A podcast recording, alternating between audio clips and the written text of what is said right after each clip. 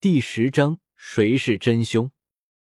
我国公府的嫡女是何等的金贵，你居然想要毁了她的脸，还说是大夫呢？居然如此歹毒！我孙女和你无冤无仇，你竟要这么害她？如果今天我这个老婆子信了你的话，那我真的冤枉了我孙女。随着说话，老夫人心里的愤怒是正在逐渐增加。没有呀，老夫人，小明真的不知道什么家竹兰。铃兰草的，小明不过是医术浅显，所以开错了药而已，哪里会真心的要去害大小姐呢？张大夫惶恐的说着，背后有人看着他，不用说，他大概也知道是谁。老夫人看着张大夫滴溜溜乱转的眼睛，就知道这个张大夫在想着如何应付的话，冷冷的说着：“你以为我国公府是什么人家？如果不是你医术高明，又如何会请你给府上看病的？”可是没有想到，居然如此险恶用心。刘嬷嬷给我带人将他送到大理寺。大理寺听说哪里许进不许出，就是出来的不过都是尸体而已。张大夫一听大理寺，眼睛都瞪直了。老夫人，小明真的不是有意的，你饶了小明一次吧。看着不断求饶的张大夫，屋子里没有人说话。张大夫一边磕头，一边看着屋子里众人的神情，可是全部都是神色冷硬。张大夫知道，如果自己不说出个子丑寅卯的话，那么国公府今天是绝对不会放过自己的。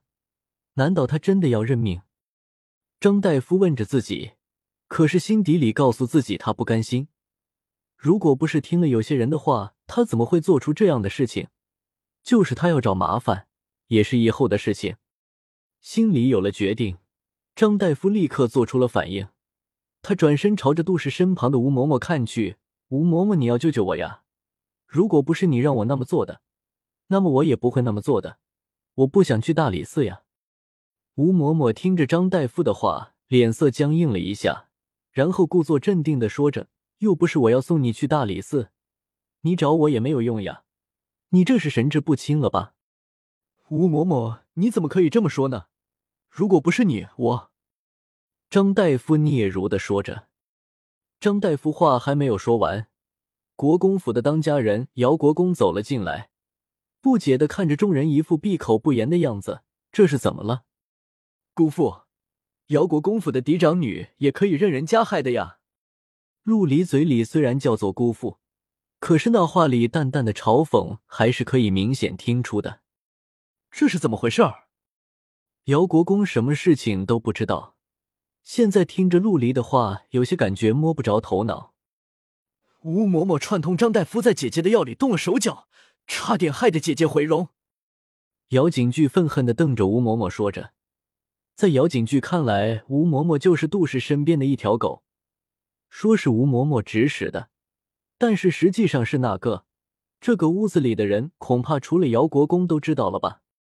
姚国公看着自己的儿子，再看看站在表情隐忍的杜氏，以及杜氏身后的吴嬷嬷，眼睛里闪过什么？不过就算是如此，姚国公这一家之主还是张口就吩咐道：“来人，将这两个谋害大小姐的人给我拖出去，重打五十大板。”姚国公话落，立刻就有人进来，将张大夫和吴嬷嬷带了下去。父亲。姚景巨听见姚国公的话，顿时不满意的叫了一声：“这个人还是他们的父亲吗？”杜氏和姚希韵听着姚国公的话，心里闪过一抹窃喜。看来姚国公还是站在他们一边的，只要这样，事情就好办了。姚景兰看着那个进来就没有见过自己一样的父亲，心里某些期待此刻落下。怎么对本国公处理的方式感到不满吗？听见姚景巨的话，姚国公语录威胁的说着，看向陆离的眼睛里充满了自得的笑意。老夫人看着儿子那个样子，眼睛里闪过什么，不过最后却是什么都没有说。吵死了！突然，好久都没有出声的林觉一简短的话，让姚国公的身子一僵。他怎么听到了那个人的声音？你这是被吵醒了。陆离看着好友，淡淡的戏谑道：“林觉一连个眼神都没有分给陆离，只是长身一立，从姚锦兰身旁站起来，就要朝着外面走去。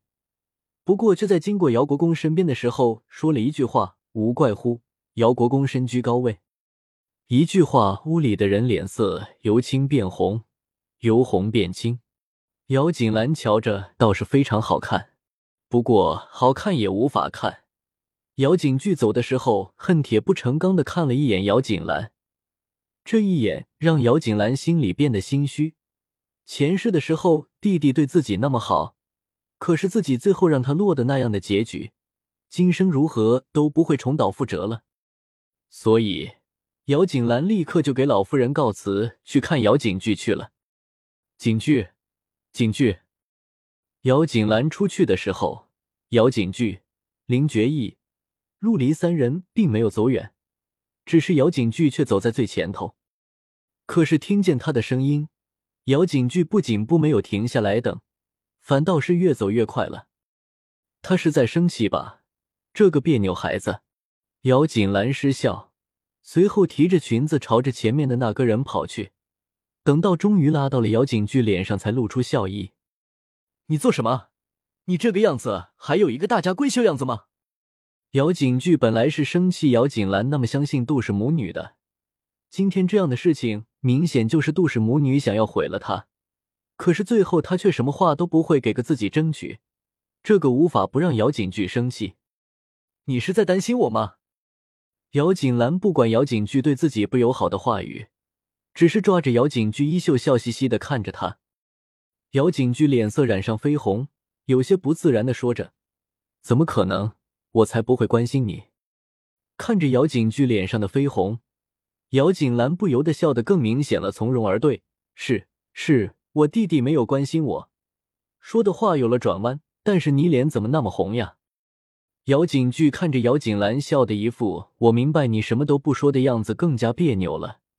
索性不理会这个以前让自己搞不懂，如今更加不懂的姐姐，快步的走了。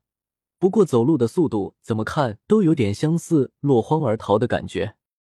姚锦兰没有追上去，只是站在原地看着姚景巨远走的背影。熟悉且陌生，夺目的阳光照射在姚锦兰的身上，镀上一层光晕。但是即使这样，好似也不能给这人一些温暖。兰儿，这是怎么了？陆离从后面走来，看着陷入沉默的姚锦兰，不明白刚刚还开开心心的，怎么一会儿就成了这个样子。闻声，姚锦兰回头看着陆离，衷心感谢，没事儿。今天的事情真的谢谢表哥了。今天的事情，姚锦兰早有预料，所以早早的嘱咐玲珑，让他去找姚景巨，让他将陆离给带来。于是这才有了今天的一幕。不过还是有些变化是姚锦兰没有想到的。不过总的来说，对他是好的变化就是了。不过举手之劳罢了。陆离摆摆手表示不在意，只是祖母要是知道你们在国公府是这个样子，怕是要担心了。表哥放心。锦兰能够保护自己及景巨的。姚锦兰眼神闪闪，看向一旁没有说话的林觉义，微微屈身：“林世子，表哥，今天的事情，锦兰感激不尽。”说完，姚锦兰朝着在哪里张望自己的玲珑走去。陆离摸摸自己的脑袋，有些若有所思的说着：“锦兰怎么和传闻中的有些不一样呢？”林觉义低垂下眸子。你陆大公子人前人后一个样子，说罢，也不再停留，朝着门外走去。陆离一顿，也是这个世界上谁不是戴着面具过活，谁又是在人前人后一个样子呢？罢了，只求安心就好。国公府云归院，老夫人看着坐在自己下面的姚国公，自己的儿子。今天林觉义的话明显是淡淡的嘲讽。可是还让老夫人说不出什么来。姚国公得到这个爵位，不过是继承祖山恩盟罢了，在朝廷里也不过是一个没有实权的闲职罢了。如果国公府一直没有作为的话，那么在这个爵位到了下一代朝廷，迟早是要收回的。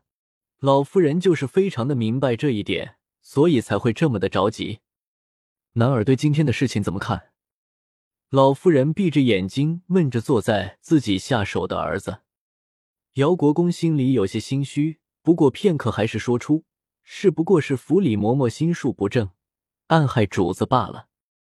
荒唐！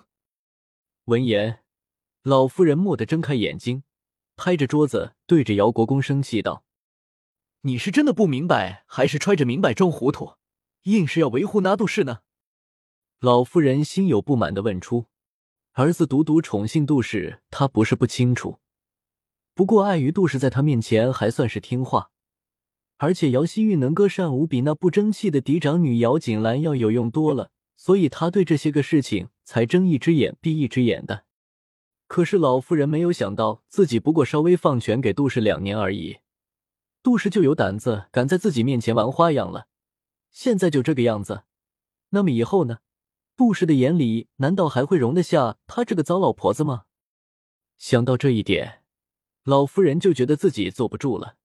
今天杜氏敢彻底毁了姚锦兰这个嫡长女，那么明天杜氏就可以神不知鬼不觉的暗害了自己这个老婆子。最让人心痛的是，这个还是自己和自己的儿子纵容的。娘，云兰待锦兰犹如待亲生女儿一般，又怎么会做出暗害锦兰的事情？今天的事情不过是一个意外罢了。姚国公想着杜云兰平时的样子，坚持着自己的看法，说着：“你。”老夫人气得说不出话了。即使会真的善待原配留下的子女，会将原配的子女当做自己的亲生儿女一般疼爱，为他们着想，这些话也就是这些没有经历过宅斗的男人才会说得出的话吧。老夫人第一次觉得用年时将儿子给保护的太好了，也是一个错误。